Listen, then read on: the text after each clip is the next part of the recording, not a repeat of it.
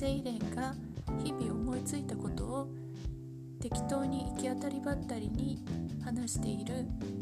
番組です。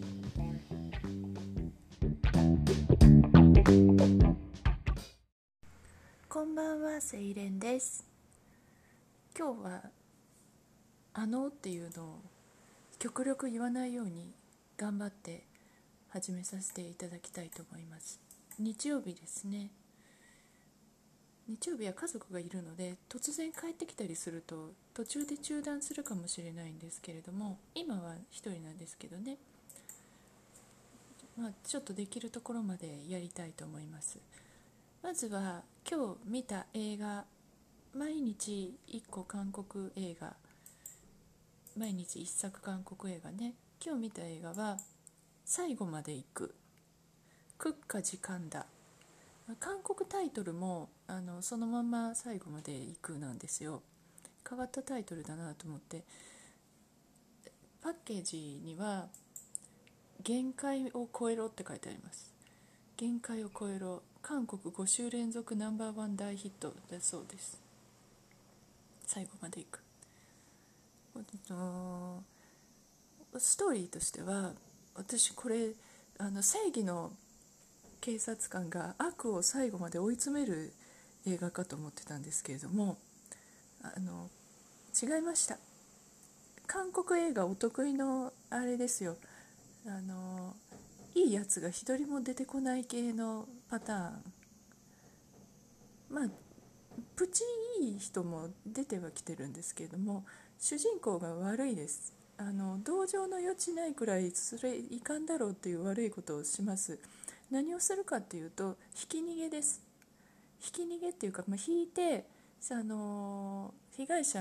が亡くなっちゃうんですけど死んじゃうんですけどその被害者をトランクに入れて逃げ去って隠蔽しようとするという何とも言えないあのあかんことをするんですけれどもそれがバレそうになってバレそうになってハラハラドキドキってする映画なんです。はい、でこの悪いやつにとても普通は感情移入できないんですけどなぜか感情移入してしまってだんだん応援してきちゃうんですよね。なぜかというともっと悪いやつが出てくるからです。もっとあのこの正義の正義のじゃないってあの刑事役の主人公がイ・ソンギュンさんっていう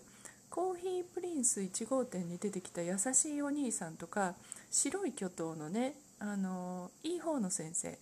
日本であの江口洋介さんが演じたやつの役をやってた、はい、あの唐沢俊明さんバージョンの「白い巨頭」の話ね、はい、でやってたイ・ソンギュンさん。普段優しいお兄さんばっかりやってる方なんですけれどもその人が悪い刑事。あのまあ基本基本はそんなに悪くないんでしょうけど普段から賄賂とかを受け取ってるあのこすずるいやつだったんですね。で対するは中盤から出てきて大迫力なのがチョ・ジヌンさんね。あのジヌンさん最近よく見るんですけれどもとにかく1 9 0センチぐらいの体格体型でもうごつい大柄な体型横幅もある。で顔はお目目が二重でパッチリしててベビーフェイスというか可愛い顔してるんですけれどもそのチョ・ジヌンさんね。あの工作にも出てましたけれどもその方がさらに悪い刑事をやっています。その応酬がかなりねあのえぐいといいますかねハラハラドキドキしちゃってかえって笑えてくるというあの不思議なねあのコメディ要素ここ多分笑うところじゃないんだけど笑えてしまうっていうようなねあの部分もありまして。久々良かったですね。なんかあの昔あのハリウッド映画とかでミザリーとかねああいう系をちらっと思い浮かべましたね。うん、あの怖くはないです。あのホラー系ではないんですけどあんまあんまり怖いと笑えてきちゃうのでね。はい。よかったと思います。私あのって言った今まで意識してないとちょっとよくわかんないんですけれども。はいそういう感じで最後まで行くはなかなか面白かったのであのまた言っちゃった。あのお友達とか恋人同士とかで見るにはおすすめです。あのエロいシーンとかもは出てこないので家族と一緒にいる時も楽しく見れるんじゃないかなと思う。楽しくはないけどね。でもある意味ハッピーエンドです。よかったらこちらもおすすめですのでご覧ください。今日はねまだねハングルの勉強してないんです。なんか気分が良くなくて朝朝早めに起きたんですけどずっと体調が優れなくて寝ててでなんとかご飯だけも食べて食べたら今度食べたら食べたで気持ちよくなるんですよ。でまた寝ててみたいな感じでしたね土日のね昼はねあのご飯食べる時にねテレビをつけたりしてるんですけれども何を見てるかっていうと競馬中継を見てますあの BS11 番の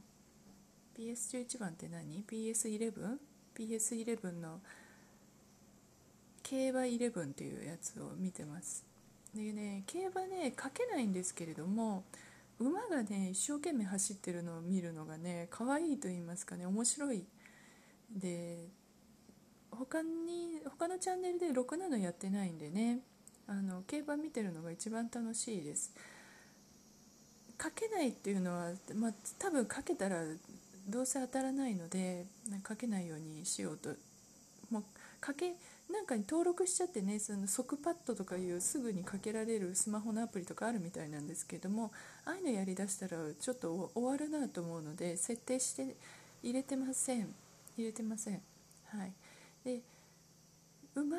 馬のパドック見てあの名前とかねで体重とか色艶とか見てねこの馬が勝ちそうだなとかって思いながら見てでレースを勝手に脳内で予想してであの競馬競馬って大体一番最初に出た馬が勝たないんですよね。最後あの直線でギューンと追い上げてきて勝ったりするパターンとかが結構あるのでそれがね面白くて見てますね。あとアクシデントも時々あったりしてハラハラしたりして。競馬場に行くと一日中あのまたあのって言った。一日中100円からねかけれるので100円でちまちまかけて一日中遊ぶこともできるとか言ってますけどまあこの暑い中に行く気はしないですけどね。競馬競馬場行ったらハマるかなと思ったりもしてますクーラー効いたあの涼しい部屋であなんであのあのって言っちゃうんだろうな気を抜くと言っちゃいますね。クーラー効いた涼しい部屋で。全然涼しくないんですけどテレビのある部屋でクーラーありませんからね。あのクーラーの効かない暑い部屋でテレビを見て競馬のテレビを見見てそうめんでも食べるのが今の夏のスタイルですね。そんな感じであの馬に関しては何も語れるところはありませんけれども土日のお昼の楽しみは競馬中継を見ることというお話でしたちょっとこうお昼のお話をしたのでここで私が通勤仕事をしていた時のお弁当のお話をしましょうか。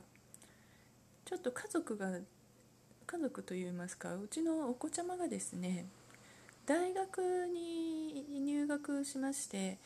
で大学が大学をずっと私は地元の学校に行ってもらうように教育してきたんでございますけれども変な話でございますね。あの成績がほらまたあのっていう、うん、このツッコミもうざいね。あのまあ、ちょっと言っちゃってもご了承ください。あの心の中では気をつけておきますので。はい。で地方地方といいますか家から離れて下宿になってしまったんですね。それでお金が足りなくなったので私病気して手術をした後なんですけれども病状病態に鞭打ちましてパートに出かけてたことがございます。パートももうフルタイムのパートですね。朝から夕方までの8時間以上勤務のフルタイムのパートなんですけれどもその時にまあお弁当お昼のお弁当を何にしようかっていう感じであ自分のことなのでねあの食べることに基本あんまり興味がないもんですからきちんとしたお弁当しかも自分のお弁当をちゃんと作るのが面倒くさかったのであの究極のお弁当というのを自分で開発いたしました。それ名付けてあのお茶漬け弁当。お茶漬け弁当でございます。お椀にお茶碗だと陶器で割れてしまうのでプラスチックのお椀にですねご飯を入れます。そのままご飯を入れるとちょっと支障があるかなと思いましたのでラップに包んだご飯を入れました、はい、で長谷園の酒茶漬けを1袋持っていきましてでスプーン小さなスプーンを持っていきました。でお椀お椀に入ったご飯と酒茶漬けのを酒茶漬け1袋をビニール袋に入れまして、はい、そのビニール袋も毎日使い回しました。汚れるわけでもないのでね。ビニール袋に入れまして持っていきました。で会社でお昼の時間に給湯室のポットのお湯は沸いているのでそれをジャーッと入れれば出来上がりでございます。あの栄養素とかそういったものなんて知ったこってはないのです。結構ねこれでお腹膨れてね同僚のことをおしゃべりしながら食べててお腹が膨れますので十分でした。このこのお弁当を作る時間は1分かからまかかりません。詰めるだけなので。で人としてどうなのって思うかもしれないんですけれども海外のお弁当とかって結構それに近いものがありますよね。あのオーストラリアに留学してたあの友達に聞きますと海外って本当に昼の弁当に関しては何の頓着もないお国柄だそうでしてポテトチップとスニッカーズとかそういうお弁当だったそうですよ。でなので他の国がどうかは分かりませんけれども、ね、韓国とかどうなんでしょうね。日本はちょっとお弁当に手をかけすぎですと思います。お母さん方が好きでやる分には全然ね素晴らしいことだと思いますけれども負担に感じないといけないほど手をかける必要があるのでしょうか。であれですよ。あの欧米がポテトチップとスニッカーズとかあのリンゴリンゴとバナナだけとかねそういうお弁当でやってるよっていうと欧米がやってればそれがよしになるなるっていうその海外コンプレックスもいかがなものかと思いますね。はいだから何が言いたいかと言いますと酒茶漬け弁当もれっきとした日本文化の表れでございますしご飯と酒茶漬けですしで手抜手抜きかもしれませんけれども朝の忙しい時間に自分ごときのためにあの時間をかける余裕はないわけでございます。という感じで自分を正当化させてこのミニマムなお茶漬け弁当周りに最初はドン引きされますがもう慣れてくると何も言われなくなりますので人なんか気にせずに自分でいい良かれと思うお弁当を食べればいいと思います。サラメシとか来たらね、あのお笑い草になってしまうかもしれませんけれどもそんなお弁当を食べていましたという話でした。名古屋の映画館この間この間って言いますけどもう1ヶ月近く前になっちゃうんですね「工作」っていう映画「工作ブラ黒金星ブラックヴィーナスと呼ばれた男」っていうのを映画館に見に行きました。何度も言いますけど15年ぶりに映画館というものに行きましたね。で行った映画館なんですけれども名古屋のセンチュリーシネマっていうところです。センチュリーシネマっていうのは名古屋のねパルコのと館内にある映画館です。なので行きやすいっちゃ行きやすいですね。地下鉄で行って矢場町というところで降りて栄から歩いて歩けない距離ではないかもしれないんですけれども私体力がないので矢場町まで電車で行きました。地下地下鉄鶴舞線に乗って行きました。でセンチュリーシネマは何て言ったいのかな？あのシネマコンプレックスみたいなああいう大きい映画館じゃなくて本当になんか小さいこじんまりしたスペースのところでしたね。あのカウンターもチケットカウンターみたいな感じになってるのかと思ったらちょっと違ってて何て言うんでしょうね。バーのカウンターみたいなカウンターでした。でそこであの券を買ったりパンフレットを買ったりするんですけどパンフレットを買うのがちょっと買いづらかったですね。あのどこで買っていいのか迷いました。なので結局買いませんでしたね。はい。で何を今日はお話しするかっていうとセンチュリーシネマのベスト席座席の一番いいところはどこかっていうお話です。で工作をやった時は1日3回上映してたんですけどもちょっと3回は私体力的に無理だったので2回だけ見てきました。それで1回目の上映がセあのシアター1っていうあの広い広い劇場シアターで2回目はシアター2っていう狭いやつ。この2つ劇場があるんですけれどもそれぞれの、まあ、いい席で。で私はあのミュージカルとかコンサートとかの癖で一番前陣取ろうかなと最初は思ってたんですね。一番うん、最前列でドーンと見るかとかいうふうに思ってたらお友達が映画は一番後ろの席が落ち着いていいよっていうふうに言ってくれました。そのちょっと離れてる方が落ち着いて見れるんかなと思いましたので一番後ろあの後ろに一番一番後方ではないんですけれども真ん中の席で後ろの列がいない席っていうところを陣取りました。でシアター1の方は非常に傾斜が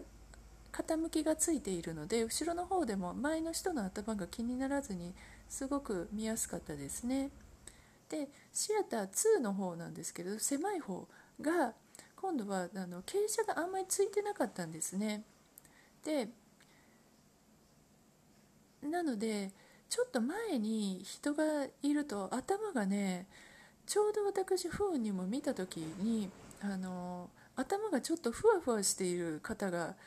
前の席にいて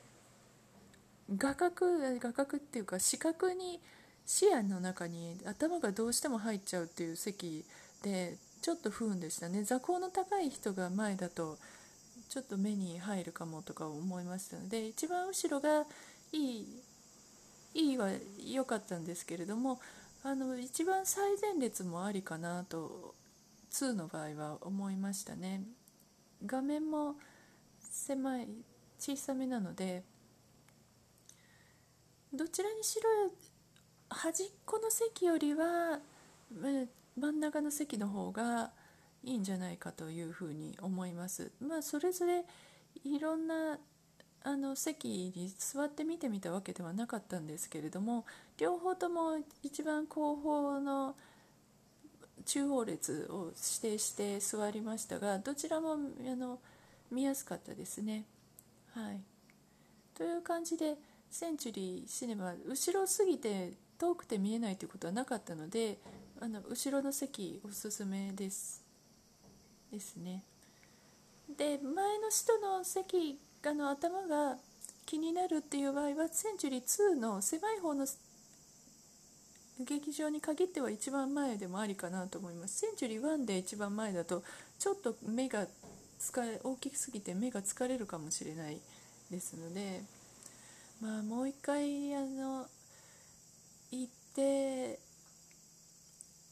まだ工作うち22日までやってるらしいのでもう一回くらい見に行きたいなっていう気持ちはあるんですけれどもちょっとそこはぐっとこらえて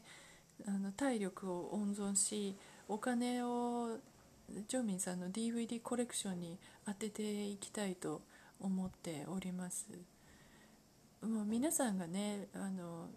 3回も4回も5回も6回も7回も映画に行ってるのを聞きますとね私も行きたくなってしまうんですけれどもそこはそれマイペースでね追っていきたいと思います。というわけでセンチュリーシネマあのどちらも一番後方中央列おすすめですという話でした。ヤフーブログの話家族がヤフーブログをやってるんですね私見てはいないんですけどやってるのは知ってるんですねお互い家族同士でブログを教え合うのはやめようっていう暗黙の了解なので家族のブログはまあ見ないようにしてるんですけれどもヤフーブログがと8月いっぱいで投稿もコメントもできなくなる。で12月になったら全部消える。今年いっぱいで全部消えるっていう終了してしまうっていうことを受けましてヤフーブログの引っ越し先をどこにしようということで頭を悩ませています。家族がね。で私も相談に乗ってるんですけれどもヤフーブログから公式で引っ越しツールを提供してるのがアメブロとライブドアとシーサーブログとハテナなんですね。はい、この中でどれを選ぶかっていう話なんですけれども私はハテナかな。私だったらねハテナかなと思うんですけど家族はメンバーといいますかお友達だけに公開している記事が多いそうなんですよ。でハテナって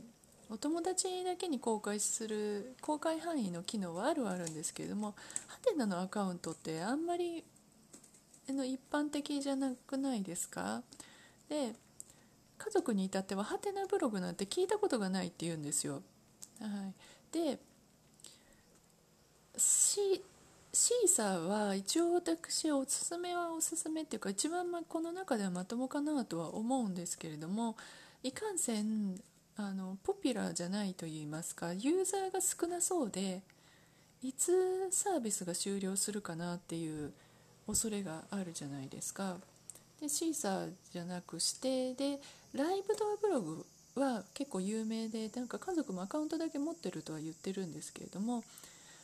あれはねいかんのはスマホにするとえげつないえぐいあの変な広告がすごい出てくるっていうその部分においてちょっともうライブドアはないなと思って除外しますね。でそうなるとアメブロっていう話なんですけれどもアメブロはねあのチャラチャラしてるから嫌だって家族は言うんですけどもまあアメンバーの機能っていうのがあるので家族が今 Yahoo ブログでやってるのと同じような運用でいくんだったらアメアメブロが一番近いのかなっていう気持ちはしますね。アメブロ最近アフィリエイトもねできるようになったしどうなんですかね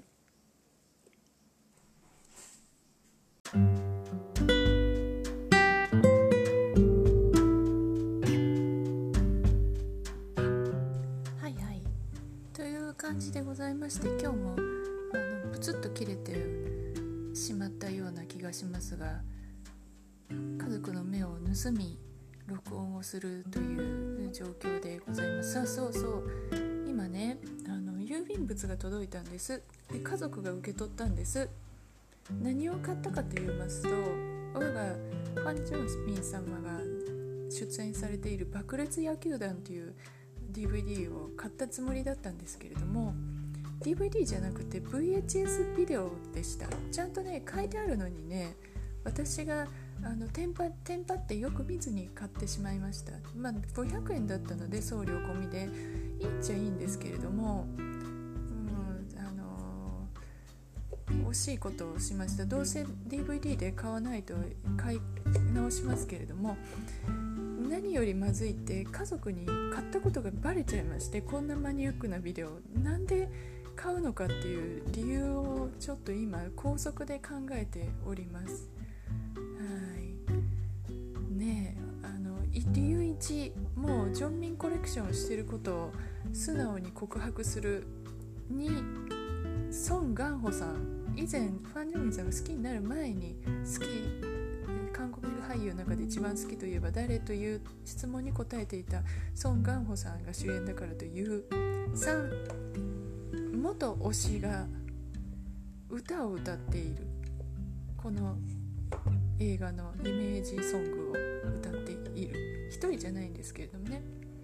などなど。まだ家族は私元推しが元推しになったっていうことを知りませんので。まあ正直に言う方が後々楽になるかなと思いつつねえどんなもんでしょう、まあ、そういうそういう感じであの今日も最後までお聴きいただきありがとうございました。あのっていう癖ちょっとちょっとずつ少なくはなってるとは思うんですけども気づかずに喋ってたら申し訳ありませんうざい喋り方のベスト5に入るくらい「あの」とか「えー」とかはうざいらしいですからねそれを直したいですねやっぱ台本を書かないとそれはなかなか難しいもんはありますけどまあまああのちょっとずつ改善していきたいと思います。ということでお聴きいただきありがとうございました。明日もまた録音できると思いましたので思いますのでまたよかったら聞いてくださいね。それではまた。